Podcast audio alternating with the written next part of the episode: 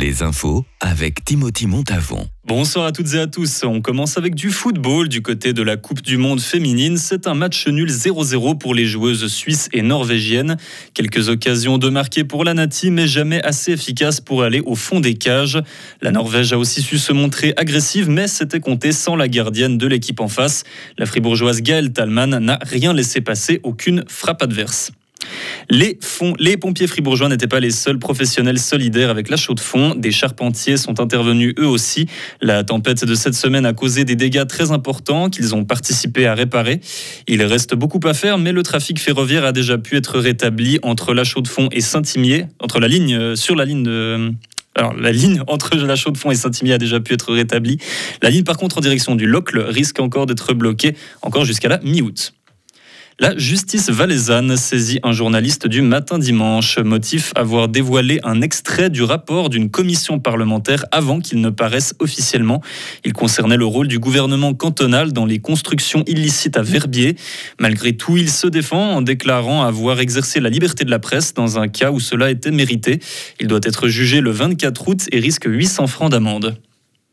Le ministère public de la Confédération rejette en bloc et fermement les accusations américaines contre les trois Suisses.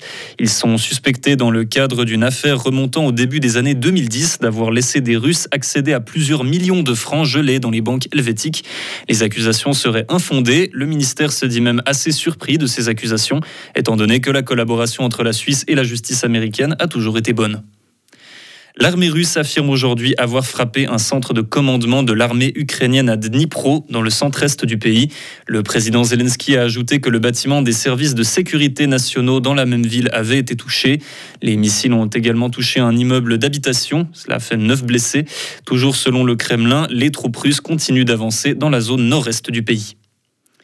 Le drapeau arc-en-ciel de la gare de Neubrandenburg au nord de Berlin a été remplacé par un drapeau à croix gammée. L'étendard multicolore, symbole de la lutte pour les diversités de genre, a déjà été la cible de vandales plusieurs fois par le passé. Mais cette fois, les autorités sont alertées. Elles dénoncent une glorification de l'idéologie nazie. Les responsables risquent jusqu'à trois ans de prison. Le pape François se rendra en France d'ici quelques semaines. Il rencontrera Emmanuel Macron à Marseille le 22 septembre et participera au diocèse de la ville le 23. Au programme, une grande messe dans le stade Vélodrome où des rencontres privées du pape avec des personnes vivant dans la pauvreté auront lieu. Cette visite sera la première d'un souverain pontife en France depuis celle de Benoît XVI en 2008. Retrouvez toute l'info sur frappe et frappe.ch.